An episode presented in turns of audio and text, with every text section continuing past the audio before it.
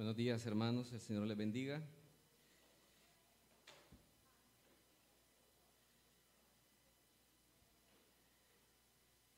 En el libro de Juan, en el capítulo 13,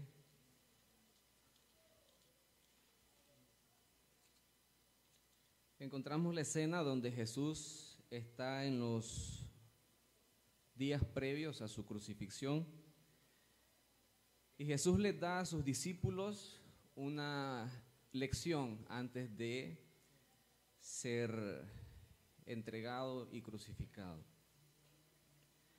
Se encuentra entonces Jesús en una reunión con sus discípulos y les da un ejemplo de amor. Este pasaje nos dice de esta manera. Entonces, cuando hubo salido, dijo Jesús, ahora es glorificado el Hijo del Hombre y Dios es glorificado en él. Estoy leyendo en Juan 13, 31. Si Dios es glorificado en él, Dios también le glorificará en sí mismo y enseguida le glorificará. Está hablando Jesús de su crucifixión. Hijitos, diciéndole a sus discípulos, aún estaré con vosotros un poco me buscaréis, pero como dije a los judíos, así os digo ahora a vosotros. A donde yo voy, vosotros no podéis ir. Jesús le está diciendo que lo que él había de padecer, sus discípulos no iban a padecerlo. Y de hecho fue así porque todos los discípulos, al momento de que Jesús fue apresado, todos sus discípulos lo abandonaron llenos de temor. Solo unos un grupo reducido, incluyendo mujeres, lo siguieron de cerca y estuvieron a la distancia siguiendo la, eh, el camino que Jesús siguió hacia la cruz. Les dice luego Jesús, versículo 34, un mandamiento nuevo os doy, que os améis unos a otros. Como yo os he amado, que también os améis unos a otros. Jesús les dice, ámense como yo los he amado a ustedes. Con la misma intensidad con la que yo los he amado a ustedes, así también deben amarse ustedes entre ustedes mismos. Incluso unos cuantos versículos antes, Jesús había dicho, uno de ustedes me va a entregar. Pero no porque sabía de que Judas lo iba a entregar, no por eso Jesús se rehusó a servirlo aún de esa manera. ¿De qué manera lo sirvió? Lavando sus pies. Jesús, siendo el maestro, hizo lo que hacía un siervo del más bajo rango.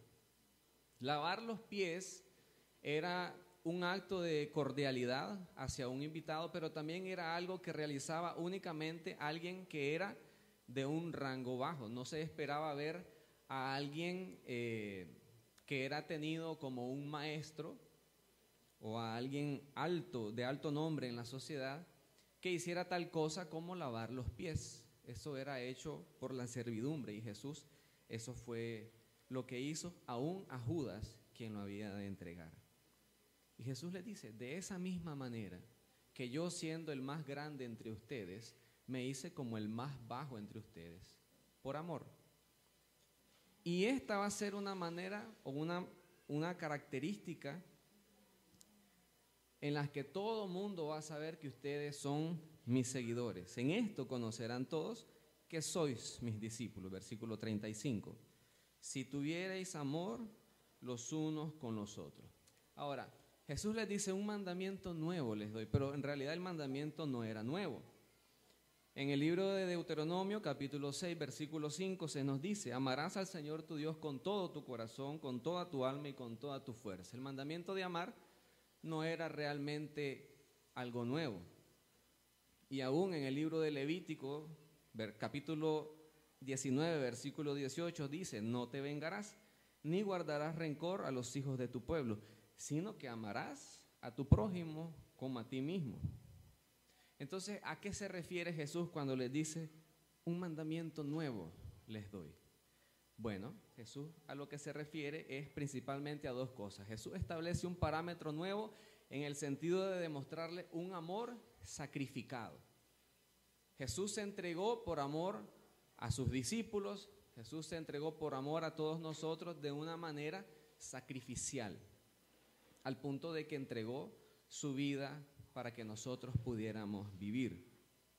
Y segundo, de que este amor que Jesús le pide a sus discípulos que demuestren es un amor que fluye por medio de la obra del Espíritu Santo. Es lo que se nos dice en Gálatas 5:22, donde nos dice que, más el fruto del Espíritu es amor, gozo, paz, paciencia y todo lo demás.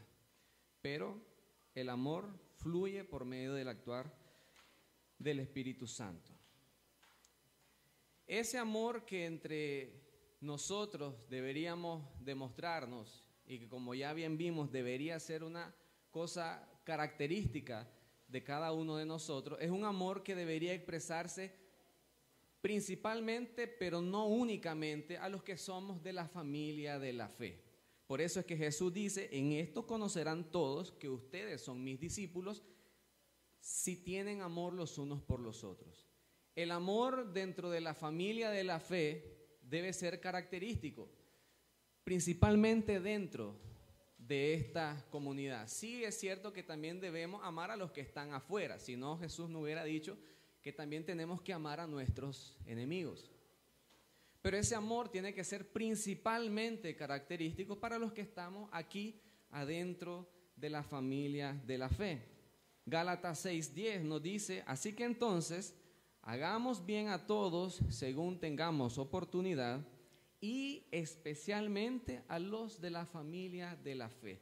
Si a alguien nosotros hemos de demostrar nuestro amor, debe ser principalmente a los que estamos dentro de la familia de fe. Mi hermano, mi hermana que está aquí conmigo, son los principales receptores del amor que yo como cristiano debo demostrar. Si he de ser paciente para con algunas personas, para con las personas, perdón, debería ser principalmente paciente para con las personas que están dentro de la familia de la fe.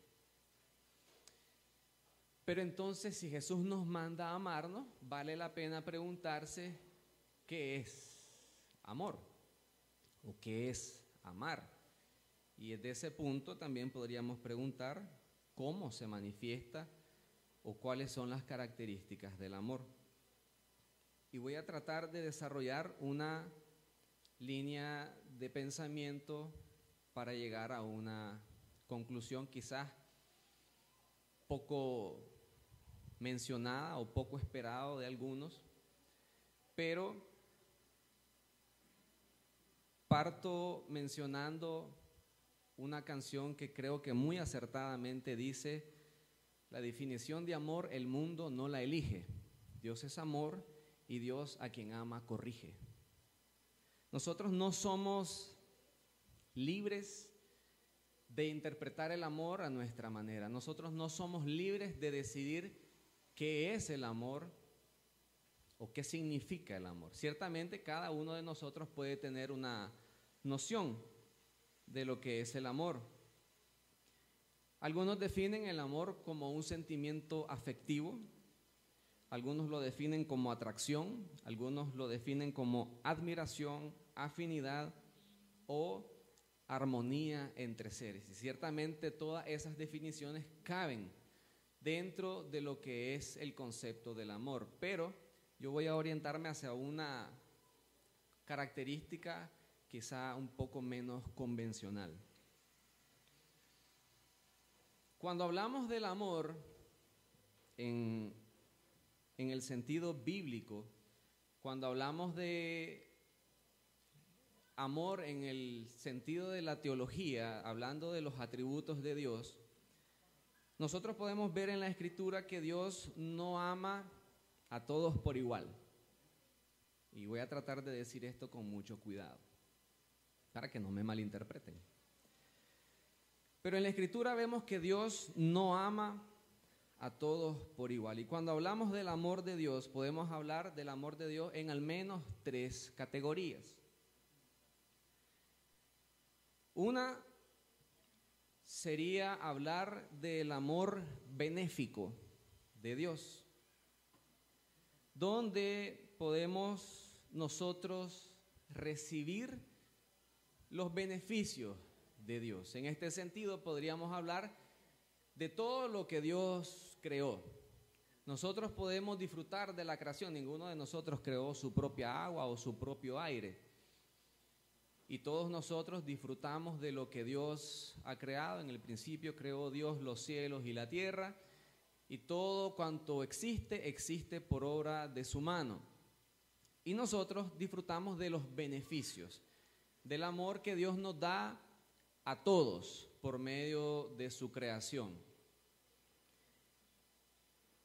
Sabemos que dice la Biblia, Mateo 5:40, y pudiéramos encontrar otros versículos, ¿verdad? Solo voy a mencionar este. Que Dios hace salir su sol sobre malos y buenos, y que hace llover sobre justos e injustos. Entonces, de alguna manera, todos nosotros que estamos en esta tierra podemos gozar en alguna medida de los beneficios de Dios. Una segunda forma es que podemos hablar del amor benevolente de Dios. El primero es el amor benéfico de Dios, donde recibimos sus beneficios, por ejemplo, los beneficios de su creación. El segundo es el amor benevolente de Dios, donde Dios hace manifiesta a la humanidad su buena voluntad. Y esto es extensivo para todos, en general. Segunda Pedro, capítulo 3, versículo 9 nos dice, sino que Dios es paciente para con nosotros, no queriendo que ninguno perezca, sino que todos procedan al arrepentimiento. Dios tiene un buen deseo, una buena voluntad para con toda la humanidad. A esto se eh, enfrenta la realidad de que nosotros tenemos alguna libertad para elegir seguir a Dios o para rechazarle. Pero de todas maneras Dios hace manifiesta a la humanidad su buena voluntad y este es el amor benevolente de Dios, donde nos dice que quiere que ninguno se pierda, sino que todos procedan al arrepentimiento.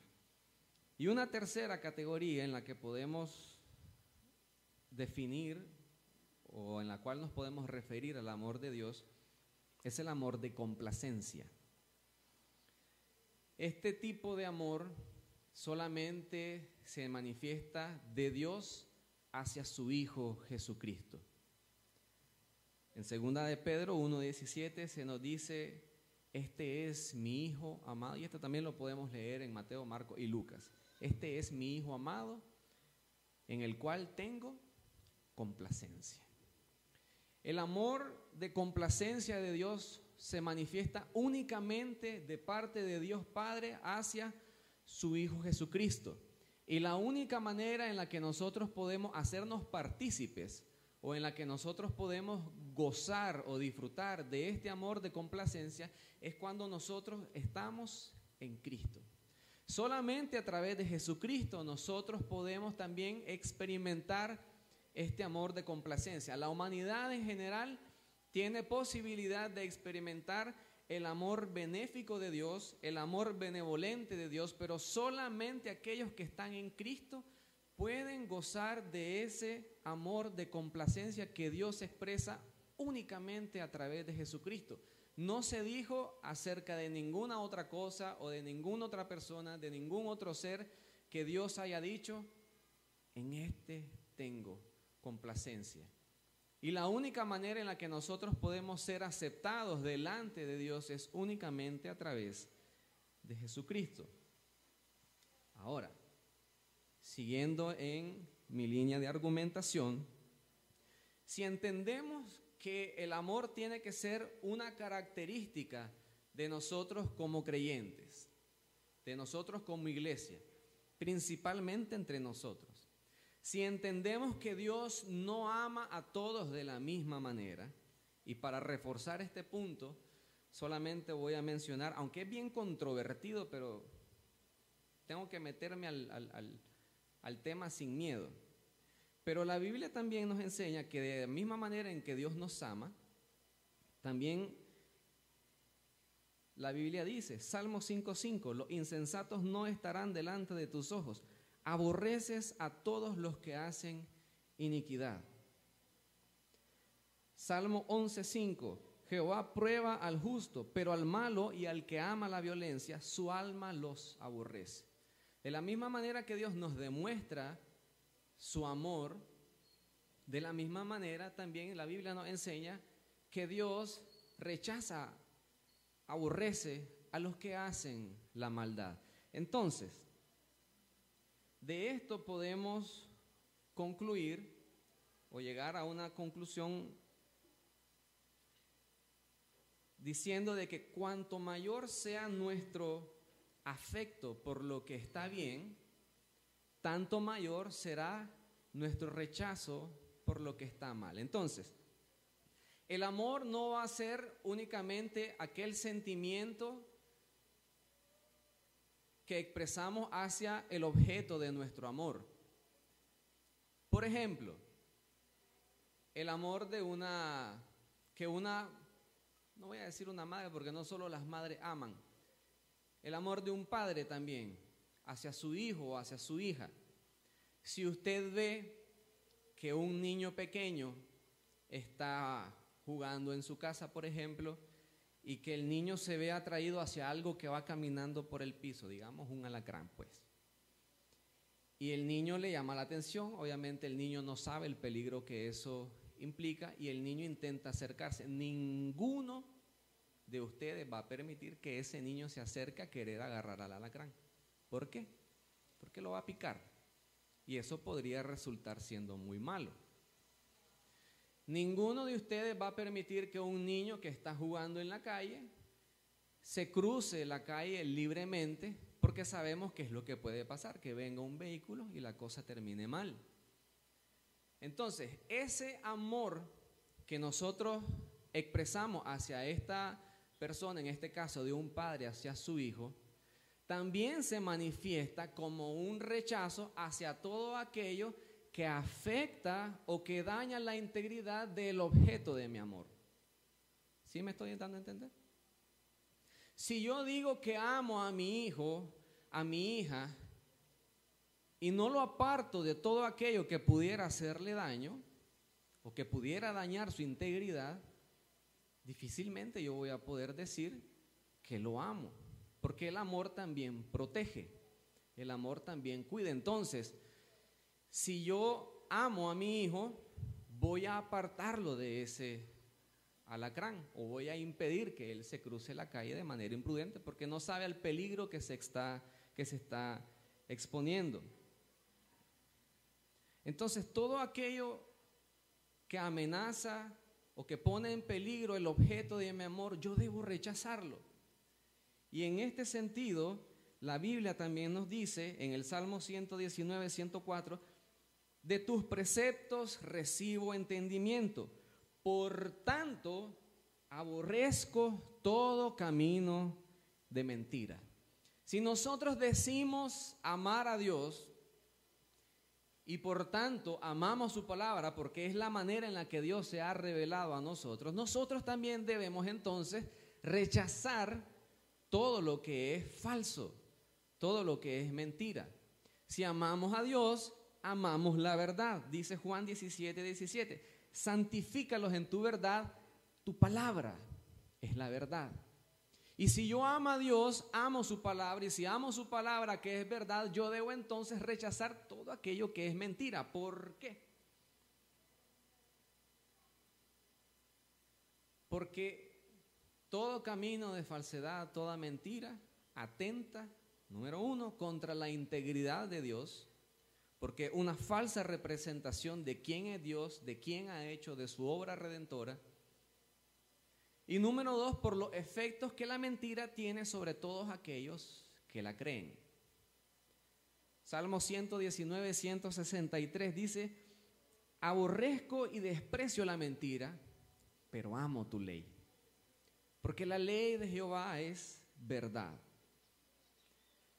Si amamos a Dios, amamos su palabra, debemos rechazar entonces todo aquello que tergiversa, que pervierte, que falsifica o que manipula su verdad. Si nosotros hemos de demostrar amor por Dios, debemos demostrar también amor por su verdad. Y rechazamos entonces como iglesia la falsa doctrina, las falsas enseñanzas, porque son un atentado contra el carácter de Dios. Y eso fue un llamado de atención que se le hizo en el pasaje que leímos al inicio a la iglesia de Éfeso. Versículo 6 del capítulo 2 de Apocalipsis. Pero tienes esto, que aborreces la doctrina de los nicolaitas, las cuales yo también aborrezco. ¿Quién es el que dice eso?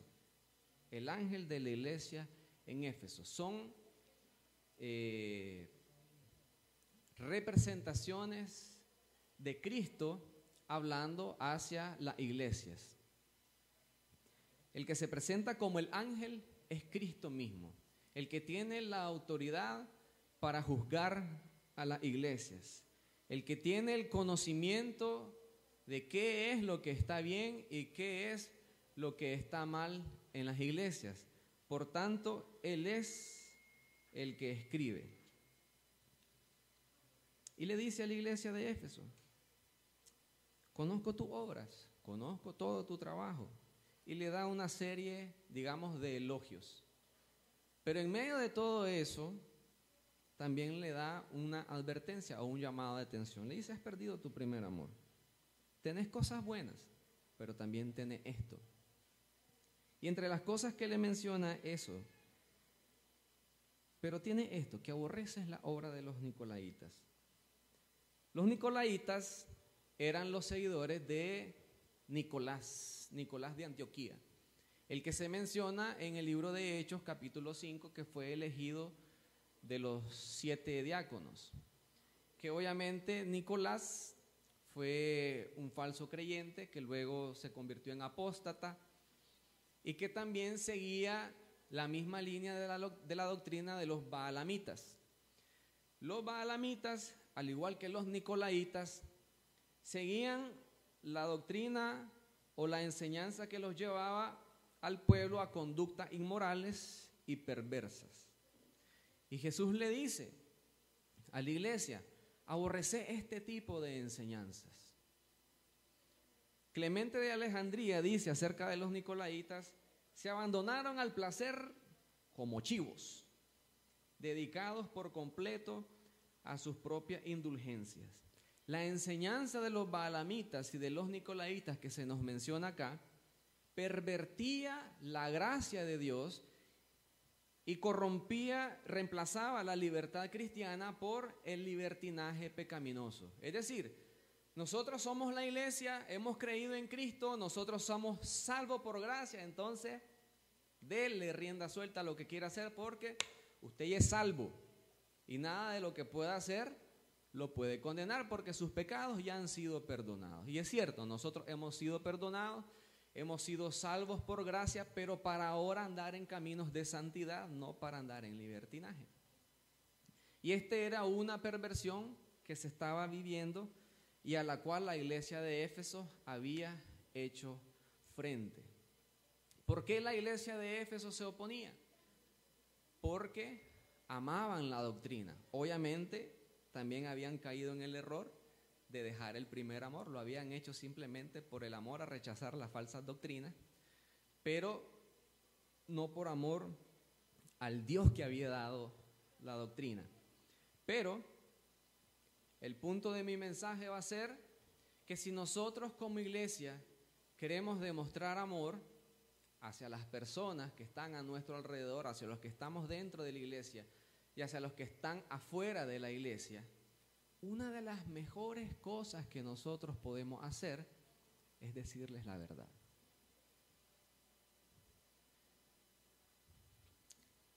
En este tiempo, amor es amor, dicen por ahí. Simplemente hay que amar Y no importa lo que hagas, simplemente hay que amarlo.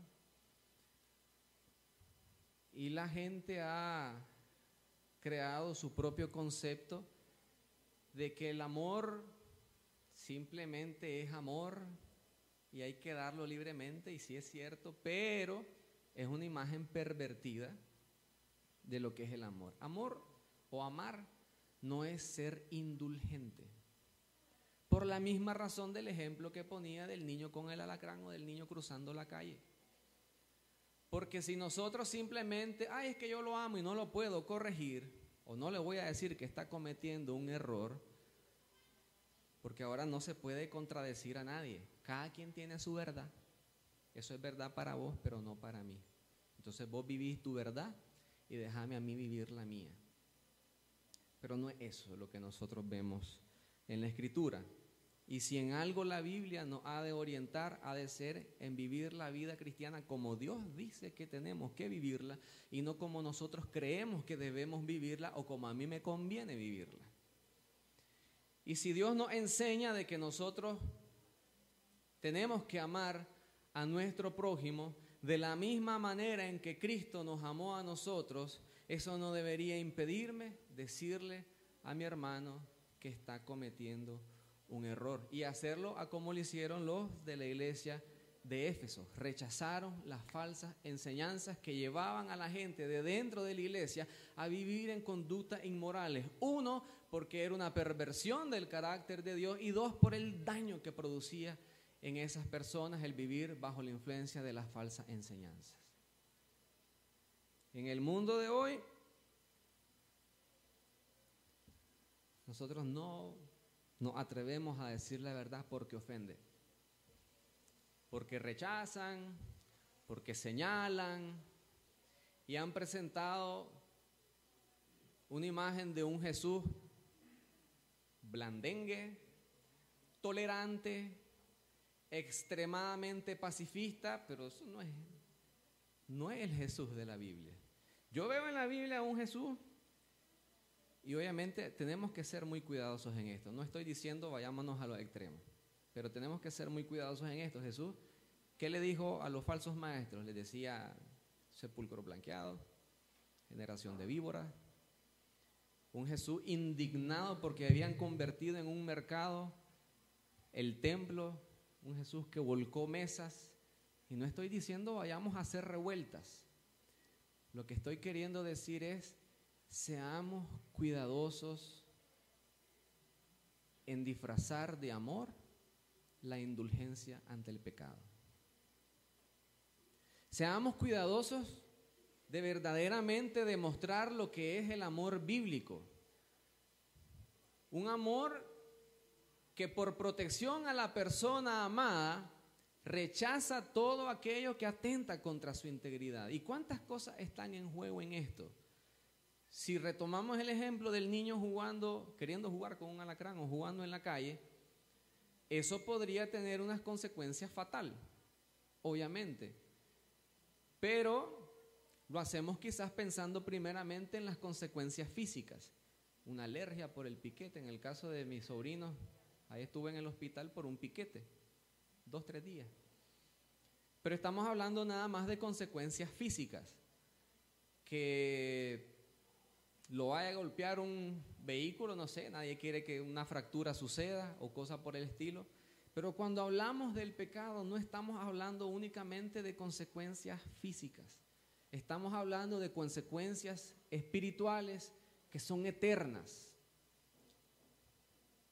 Y si yo veo que alguien, amigo mío, está viviendo de una manera que yo veo en la Biblia que no es correcta, está viviendo de una manera que va a llevar su alma a la condenación eterna, me voy a quedar callado. Si yo veo que, la, que, por ejemplo, ustedes están viendo hacia acá, yo estoy viendo hacia allá, si yo veo que el techo empieza a agarrar fuego, yo no me voy a quedar callado, yo les voy a decir, salgamos antes que nos quememos todos. Pero si yo le digo, se está quemando, salgamos yo, no, no es cierto, no se está quemando. ¿Cómo no? Yo voy a hacer todo lo posible por demostrarte que lo que te estoy diciendo es cierto y que lo que vos estás no es que se hume de otra cosa. Eh, yo voy a hacer todo lo que esté a mi alcance por demostrarte que lo que estás creyendo o que lo que vos estás pensando está equivocado. Entonces, ¿por qué no hacemos lo mismo con las personas que están incluso dentro de la iglesia, pero que viven engañados? Que viven como los que seguían la doctrina de los nicolaitas, que viven como los que siguen la doctrina de los baalamitas, que viven seducidos por su pecado, que viven engañados por las corrientes ideológicas de este mundo. ¿Por qué no hacemos lo mismo? Si queremos demostrar ese amor que Jesús tuvo por sus discípulos y ese amor que Jesús tiene para, por nosotros, debemos también aprender a señalar el error. Debemos también hacer lo que hacía la iglesia de Éfeso, no olvidando el primer amor. Lo hacemos por amor a Cristo, por amor a quien Él es, por amor a la palabra de Dios, por amor a la verdad. Pero también rechazamos las falsas doctrinas porque eso daña la integridad de la persona que usted tiene a su lado. ¿Qué tal si nosotros empezamos a creer eso, de que como somos salvos por gracia podemos vivir de la manera que nos dé la gana? Eso simplemente va a ser evidencia de que no hemos sido verdaderamente salvos. Y usted tiene que salir de ese error. Porque eso está atentando contra su destino eterno. Pero no, tenemos que amarnos. Él, tiene, él tiene la razón a su manera. No. Tenemos que estar dispuestos a señalar el error con amor. Hay una frase respecto a, los que estudiamos teología, que en alguna etapa quizás nos agarra por querer entrar en debates por el fin de ganar el debate. Y entonces se nos amonesta o se nos dice que no deberíamos entrar en discusiones por el fin de debatir, por el fin de demostrar que tenemos la razón, sino con el fin de salvar un alma del error.